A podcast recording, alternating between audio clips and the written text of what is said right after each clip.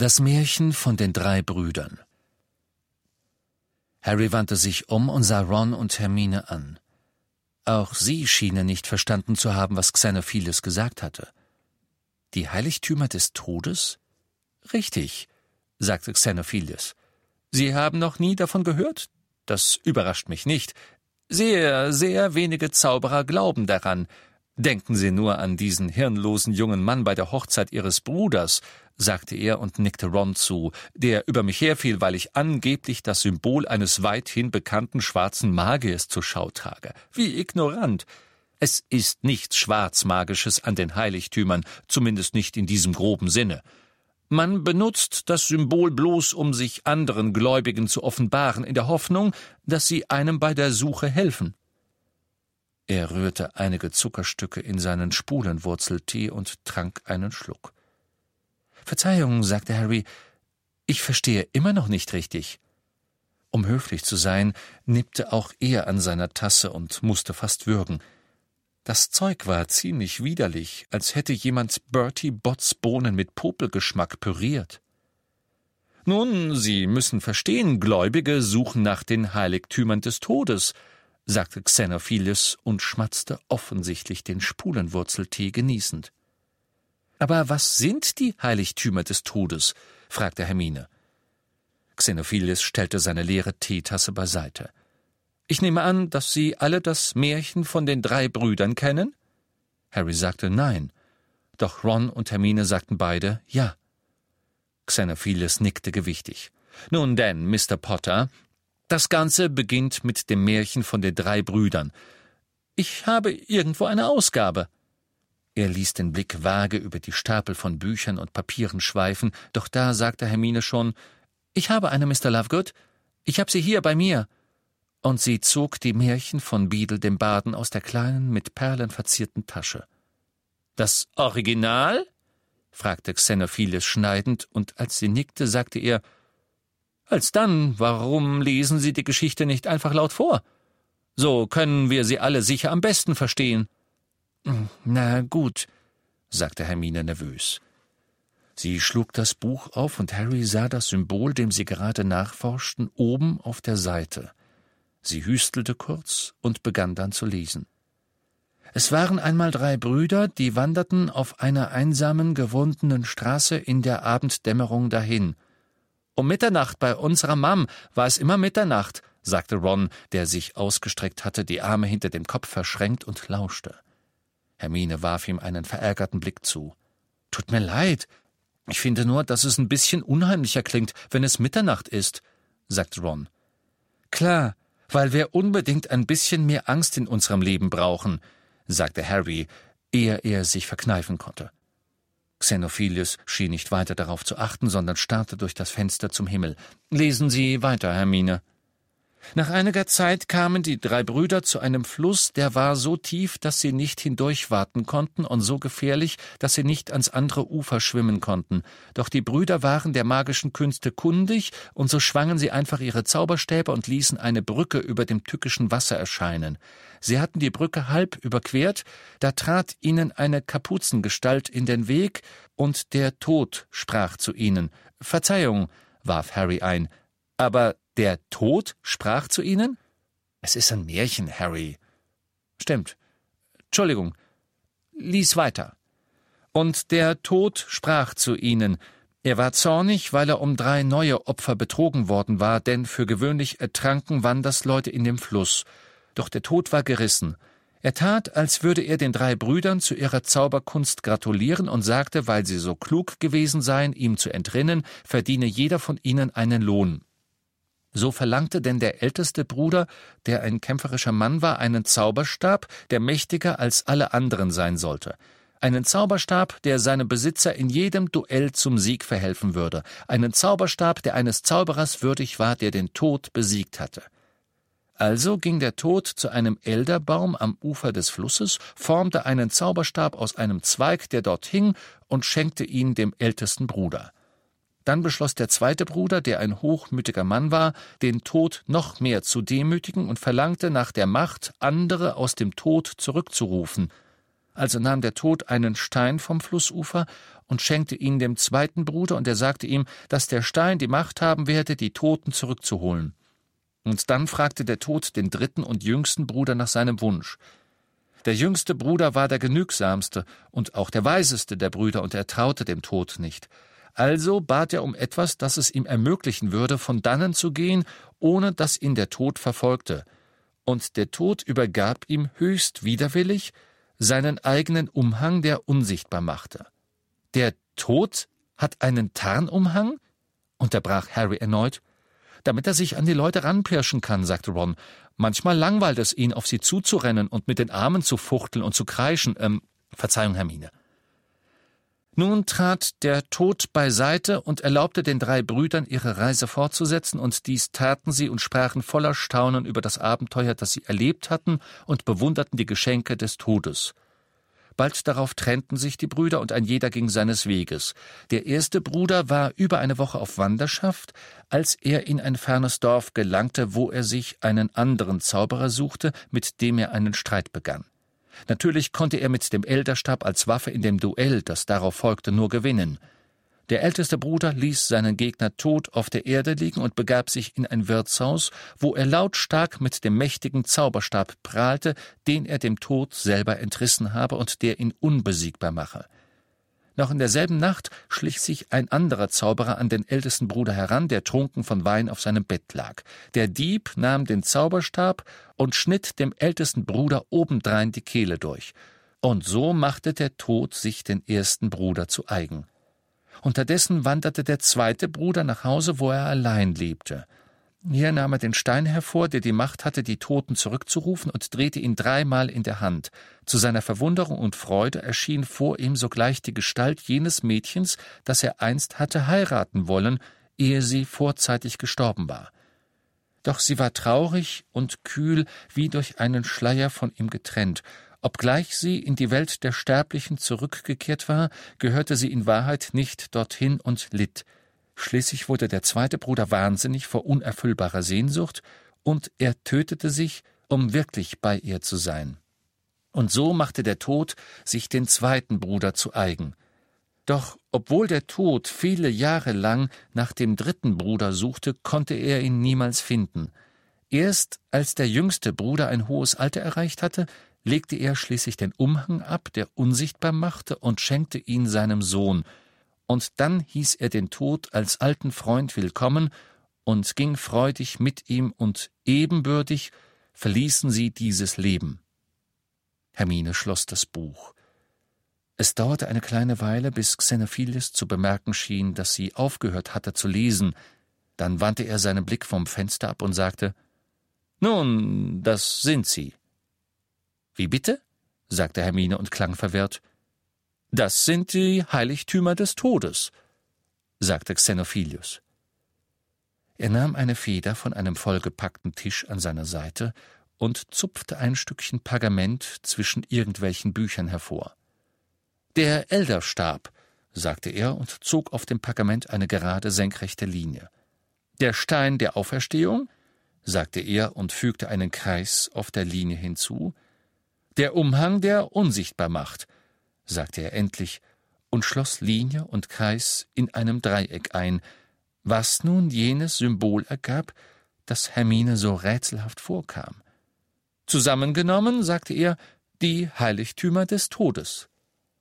Aber in der Geschichte kommt der Begriff Heiligtümer des Todes gar nicht vor, sagte Hermine.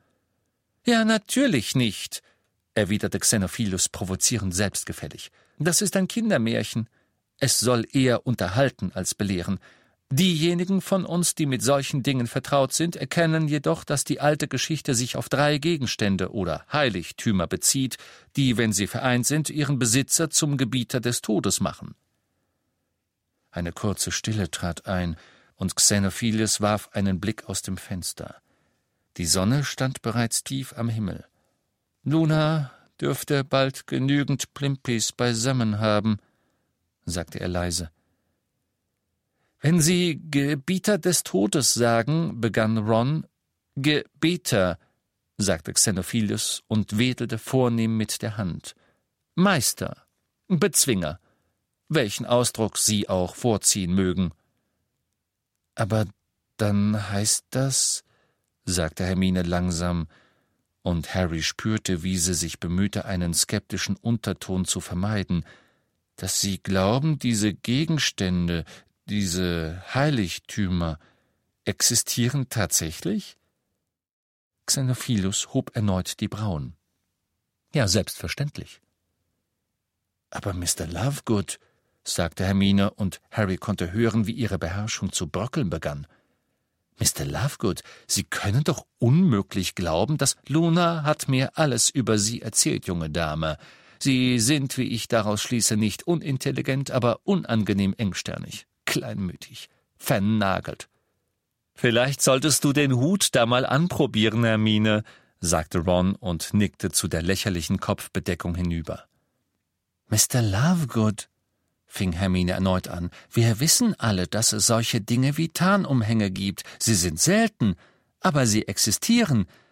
Trotzdem, ah, aber bei dem dritten Heiligtum handelt es sich um einen Umhang, der wirklich unsichtbar macht, Miss Granger soll heißen, es ist kein Reiseumhang, auf dem ein Desillusionierungszauber liegt oder der einen Blendzauber trägt oder aber aus dem Haar eines Demigeis gewoben ist, einer, der einen anfänglich verbirgt, doch mit den Jahren die Wirkung verliert, bis er schließlich undurchsichtig wird. Wir reden über einen Umhang, der seinen Träger wirklich und wahrhaftig vollkommen unsichtbar macht und ewig haltbar ist, der dauerhaft und unaufspürbar verbirgt, welchen Zaubern er auch ausgesetzt sein mag. Wie viele Umhänge dieser Art haben Sie je gesehen, Miss Granger? Hermine öffnete den Mund, um zu antworten, dann schloss sie ihn wieder und sah verwirrter aus denn je. Sie, Harry und Ron warfen sich Blicke zu, und Harry wusste, dass sie alle dasselbe dachten. Wie es der Zufall wollte, war ein Umhang von genau der Art, wie sie Xenophiles gerade beschrieben hatte, just in diesem Moment hier im Raum. Eben, sagte Xenophilius, als ob er sie alle mit einer vernünftigen Beweisführung geschlagen hätte. Keiner von ihnen hat je sowas gesehen. Der Besitzer wäre unermesslich reich, nicht wahr? Er blickte wieder aus dem Fenster. Der Himmel hatte sich hauchzart rosa gefärbt. Also gut, sagte Hermine befremdet. Sagen wir, der Tarnumhang existiert. Was ist mit dem Stein, Mr. Lovegood? Dem Gegenstand, den Sie den Stein der Auferstehung nennen? Was soll damit sein? Nun, den kann es doch unmöglich geben. Beweisen Sie, dass es ihn nicht gibt, sagte Xenophilius. Hermine blickte empört. Aber das ist. Verzeihung, aber das ist vollkommen lächerlich. Wie kann ich denn jemals beweisen, dass er nicht existiert? Erwarten Sie, dass ich, dass ich sämtliche Kieselsteine der Welt einsammle und sie prüfe? Ich meine, man könnte von allem behaupten, dass es existiert, aus dem einzigen Grund, dass niemand bewiesen hat, dass es nicht existiert. Ja, könnte man, sagte Xenophilius. Es freut mich zu sehen, dass Sie sich ein wenig aufgeschlossen zeigen. Und der Elderstab? Sagte Harry, ehe Hermine etwas erwidern konnte. Glauben Sie, dass es den auch gibt? Oh, nun, in diesem Fall haben wir eine Fülle von Beweisen. Der Elterstab ist das Heiligtum, das sich am leichtesten aufspüren lässt, wegen der Art und Weise, wie er seinen Besitzer wechselt. Aha, und äh, wie geht das vor sich? fragte Harry. Jeder, der den Zauberstab besitzen will, muss ihn dem vorherigen Eigentümer entwenden, wenn er sein wahrer Meister sein will. Gewiss haben Sie davon gehört, wie der Zauberstab an Eckbert den Ungeheuerlichen ging, nachdem er Emmerich den Bösen gemeuchelt hatte. Wie Gotelot in seinem eigenen Keller starb, nachdem sein Sohn Hereward ihm den Zauberstab abgenommen hatte. Oder von dem schrecklichen Loxias, der den Zauberstab von Barnabas Deverill nahm, den er getötet hatte. Die blutige Spur des Elterstabs zieht sich durch die Annalen der Zaubereigeschichte. Harry warf einen Blick auf Hermine. Sie sah Xenophilius missmutig an, widersprach ihm aber nicht. Und wo, glauben Sie, ist der Elderstab jetzt? fragte Ron. je, wer weiß das schon, sagte Xenophilius, während er aus dem Fenster starrte. Wer weiß, wo der Elterstab verborgen ist. Die Spur verliert sich mit Arcus und Livius. Wer kann sagen, welcher von den beiden tatsächlich Loxias besiegte und welcher den Zauberstab nahm? Und wer kann sagen, wer wiederum sie besiegt haben könnte? Die Geschichte verrät es uns leider nicht. Stille trat ein. Schließlich fragte Hermine steif Mr. Lovegood, hat die Familie Peverell irgendetwas mit den Heiligtümern des Todes zu tun? Xenophiles schien verblüfft, und in Harrys Gedächtnis regte sich etwas, doch konnte er es nicht fassen. Peverell? Den Namen hatte er schon einmal gehört. Da haben Sie mich aber irregeführt, junge Dame, sagte Xenophilius, der mit einem Mal viel aufrechter in seinem Sessel saß und Hermine mit großen Augen ansah. Ich dachte, Sie wären nicht vertraut mit der Suche nach den Heiligtümern. Viele von uns Suchenden glauben, dass die Peverells am allermeisten, allermeisten mit den Heiligtümern zu tun haben. Äh, wer sind die Peverells? fragte Ron. Das war der Name auf dem Grab mit dem Zeichen darauf in Godric's Hollow, antwortete Hermine, ohne Xenophilius aus den Augen zu lassen. Ignotus Peverell. Genau, sagte Xenophilius mit schulmeisterlich erhobenem Zeigefinger. Das Zeichen der Heiligtümer des Todes auf dem Grab von Ignotus ist der eindeutige Beweis. Wofür? fragte Ron. Nun, dass die drei Brüder, die in der Geschichte vorkommen, in Wirklichkeit die drei Brüder Peverell waren. Antioch, Cadmus und Ignotus. Dass sie die ursprünglichen Besitzer der Heiligtümer waren. Abermals aus dem Fenster blickend, stand er auf, nahm das Tablett und ging auf die Wendeltreppe zu. Sie bleiben zum Abendessen? rief er, während er wieder nach unten verschwand. Die Leute wollen immer das Rezept für unsere Süßwasserplimpi-Suppe haben. Vermutlich, weil sie es zur Vergiftungsstation vom St. Mungo mitbringen wollen, sagte Ron leise. Harry wartete, bis sie Xenophilus unten in der Küche herumgehen hörten, dann ergriff er das Wort. Was meinst du? fragte er Hermine. Oh, Harry, das ist ein Haufen ausgesprochener Blödsinn. Das kann nicht die eigentliche Bedeutung des Zeichens sein. Es ist sicher nur seine eigene versponnene Auffassung davon. Was für eine Zeitverschwendung. Ich schätze, das ist eben der Mann, der uns die schrumpfhörnigen Schnarchkackler beschert hat, sagte Ron. Du glaubst es also auch nicht? fragte ihn Harry. Nee, diese Geschichte ist doch nur was, was man Kindern erzählt, um ihnen was beizubringen, oder? Handel dir keinen Ärger ein, geh einem Streit aus dem Weg, rühr nichts an, was du nicht kennst, duck immer schön den Kopf, kümmer dich um deinen eigenen Kram, dann passiert dir nix. Ah, da fällt mir ein, Vielleicht kommt es aus dieser Geschichte, dass Zauberstäbe aus Elderbäumen Unglück bringen sollen. Was soll das heißen?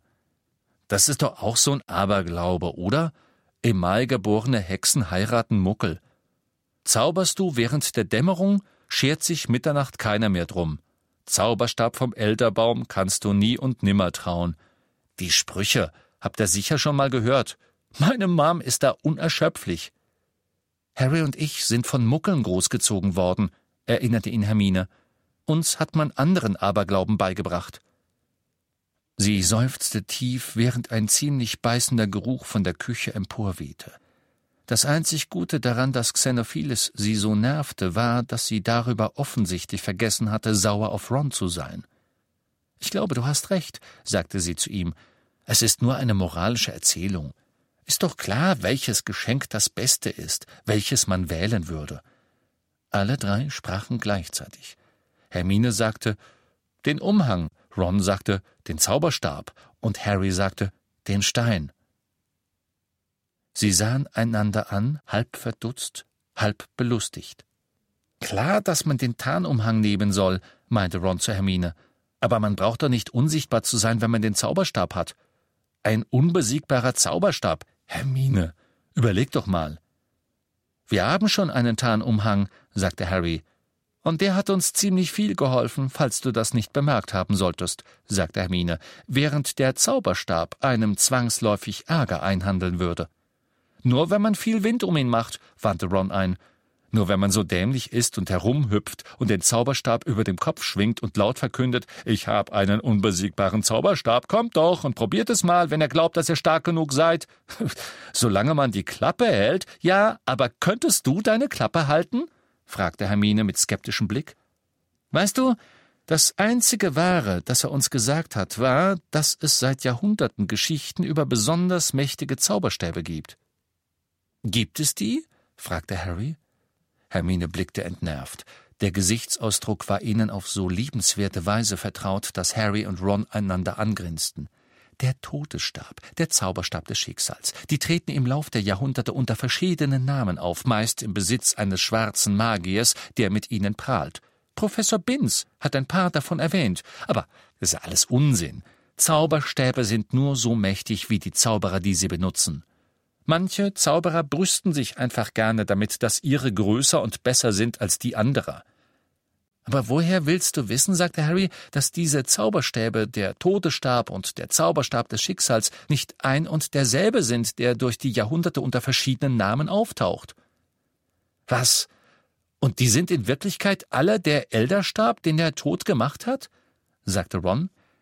Harry lachte. Die seltsame Idee, die ihm gekommen war, war letzten Endes lächerlich. Sein Zauberstab, erinnerte er sich selbst, war aus Stechpalme gewesen und nicht aus Elderbaum, und Ollivander hatte ihn angefertigt. Und wenn er unbesiegbar gewesen wäre, wie hätte er dann zerbrechen können? Und warum würdest du den Stein nehmen? fragte ihn Ron. Nun, wenn man Leute zurückbringen kann, könnten wir Sirius wiederhaben. Mad-Eye, Dumbledore, meine Eltern. Weder Ron noch Hermine lächelten. Aber Bedel dem Baden zufolge würden sie gar nicht zurückkommen wollen, oder? sagte Harry und dachte über das Märchen nach, das sie gerade gehört hatten. Ich nehme nicht an, dass es allzu viele andere Geschichten über einen Stein gibt, der die Toten auferwecken kann, oder? Nein, erwiderte Hermine traurig. Ich glaube nicht, dass sich außer Mr. Lovegood irgendjemand vormachen kann, dass das möglich ist. Beadle hat sich wahrscheinlich vom Stein der Weisen zu dieser Idee anregen lassen. Ihr wisst schon, statt eines Steins, der einen unsterblich macht, ein Stein, der den Tod rückgängig macht. Der Geruch aus der Küche wurde stärker. Es roch etwa so wie brennende Unterhosen. Harry fragte sich, ob es möglich sein würde, so viel von dem zu essen, was Xenophiles gerade kochte, dass er nicht gekränkt war. Aber was ist mit dem Tarnumhang? sagte Ron langsam.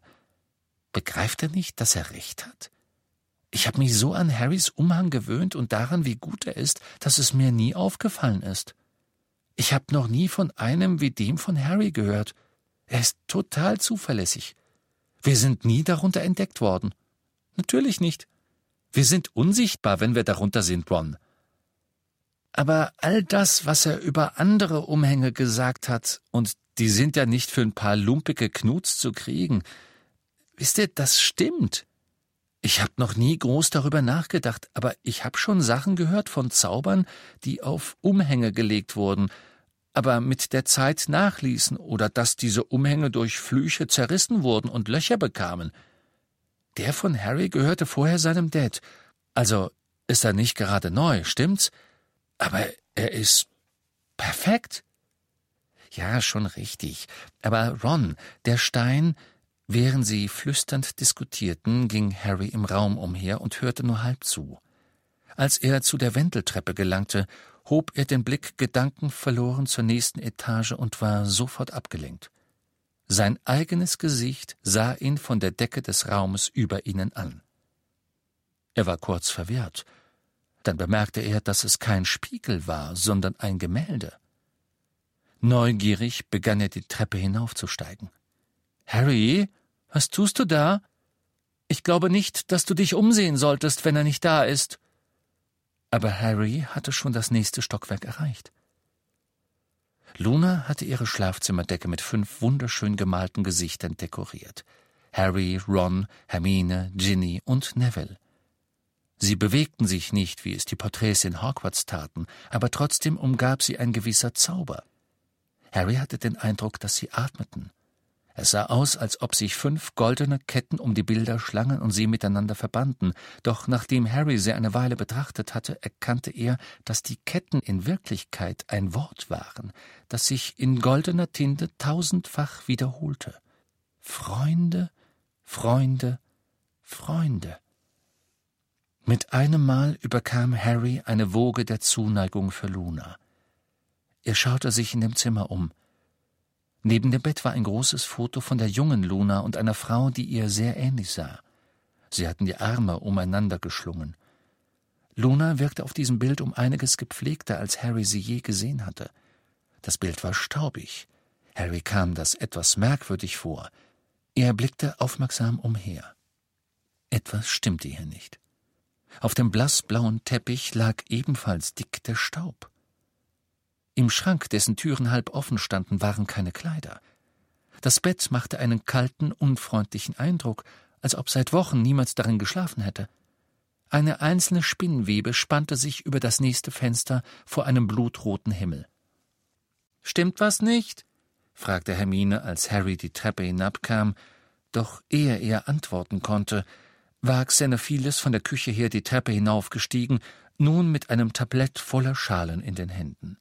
Mr. Lovegood, sagte Harry, wo ist Luna? Wie bitte? Wo ist Luna?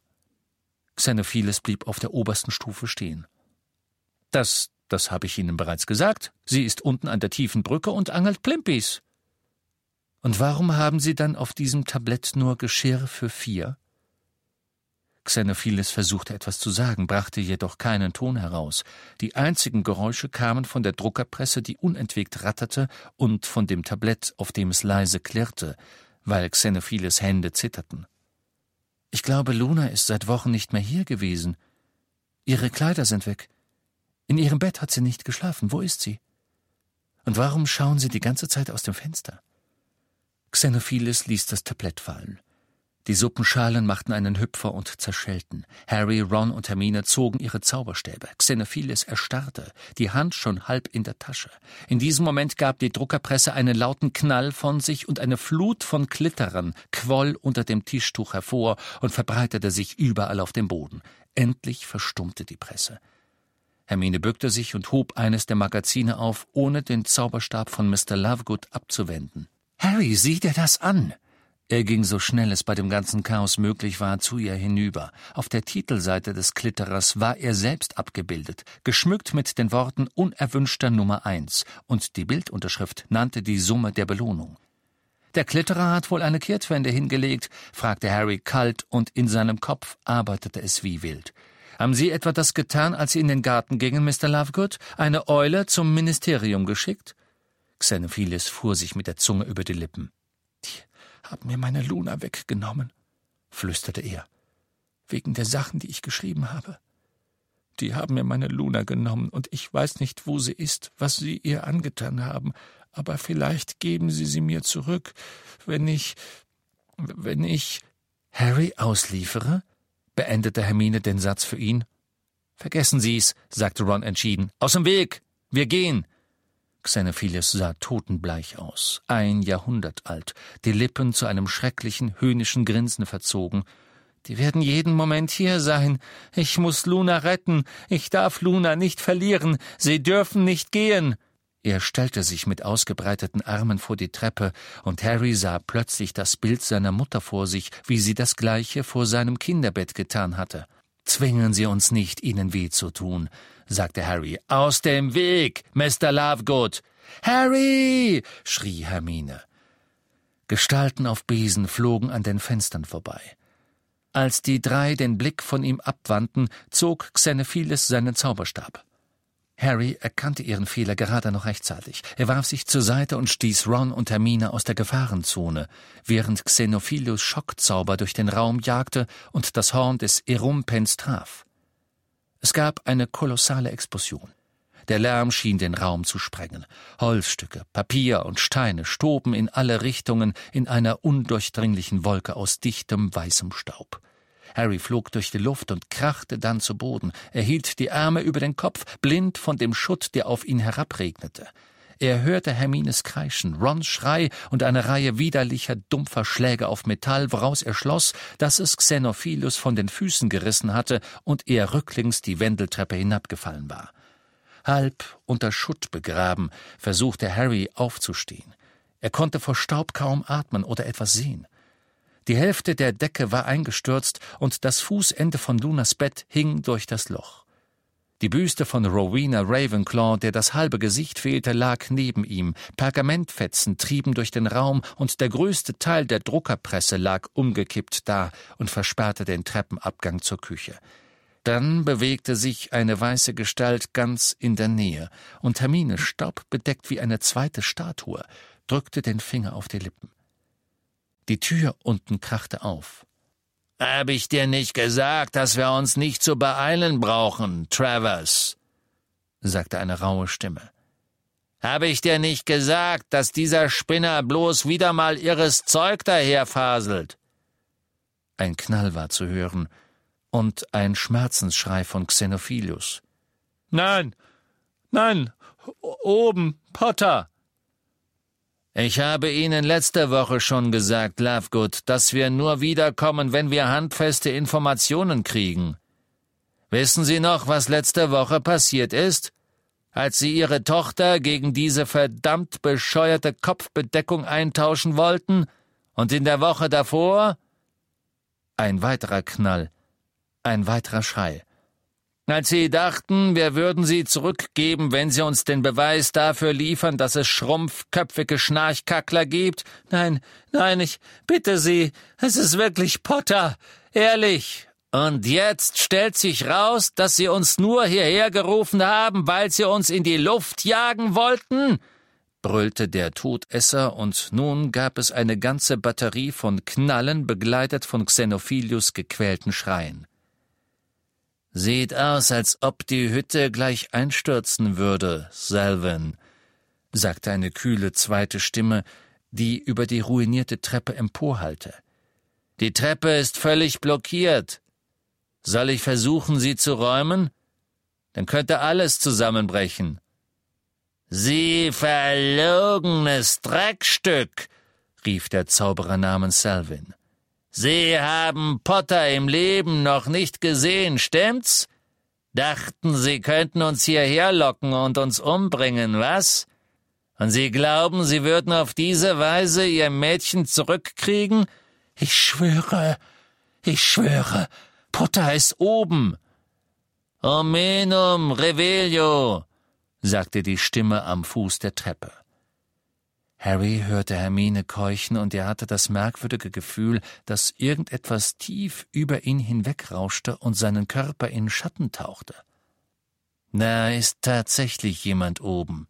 Savin. Es ist Potter. Ich versichere Ihnen. Es ist Potter. Bitte, bitte geben Sie mir Luna. Lassen Sie mich nur Luna wieder haben. Sie können Ihr kleines Mädchen haben, Lovegood, sagte Selwyn. Wenn Sie diese Treppe hier hochgehen und mir Harry Potter runterbringen. Aber wenn das ein Hinterhalt ist, wenn es ein Trick ist, wenn Sie einen Komplizen haben, der da oben wartet und uns überfallen will, dann müssen wir sehen, ob wir ein Stück von Ihrer Tochter übrig lassen, damit Sie es beerdigen können. Xenophilus stieß ein Wehgeschrei aus, voller Angst und Verzweiflung. Hastige Schritte und ein Scharren waren zu hören. Xenophilus versuchte, durch den Schutt auf der Treppe hindurch zu gelangen. Kommt, flüsterte Harry. Wir müssen hier raus. Er begann sich auszugraben im Schutz des ganzen Lärms, den Xenophilus auf der Treppe machte. Ron war am tiefsten verschüttet. Harry und Hermine kletterten so leise sie konnten über den Haufen Trümmer zu der Stelle, wo er lag, und versuchten eine schwere Kommode von Rons Beinen wegzustemmen. Während Xenophilius lärmend und scharrend immer näher kam, schaffte es Hermine, Ron mit einem Schwebezauber zu befreien. Also gut, hauchte Hermine, als die demolierte Druckerpresse, die den Zugang zur Treppe blockierte, zu zittern begann. Xenophiles war nur noch ein, zwei Meter von ihnen entfernt. Hermine war immer noch weiß vor Staub. Vertraust du mir, Harry? Harry nickte. Dann los. Gib mir den Tarnumhang. Ron, du ziehst ihn über. Ich, aber Harry, bitte, Ron. Harry, halt dich an meiner Hand fest. Ron, krame dich an meine Schulter. Harry streckte seine linke Hand aus. Ron verschwand unter dem Tarnumhang. Die Druckerpresse, die über der Treppe lag, bebte. Xenophiles versuchte sie mit einem Schwebezauber anzuheben. Harry wusste nicht, worauf Hermine wartete. Haltet euch fest. Einen Moment noch. Xenophiles kreidebleiches Gesicht erschien über dem Schränkchen. Obliviate! rief Hermine und richtete den Zauberstab zuerst auf sein Gesicht, dann auf den Fußboden neben ihnen. De Primo! Sie hatte ein Loch in den Wohnzimmerboden gesprengt. Sie krachten hinunter wie Felsbrocken. Harry klammerte sich verzweifelt an ihre Hand, von unten kam ein Schrei, und er sah kurz zwei Männer, die auszuweichen suchten, während gewaltige Mengen an Schutt und Möbeltrümmern von der zerschmetterten Decke rund um sie herunterprasselten. Hermine drehte sich in der Luft, und das Donnern des einstürzenden Hauses dröhnte Harry in den Ohren, als sie ihn erneut in die Dunkelheit hineinzog.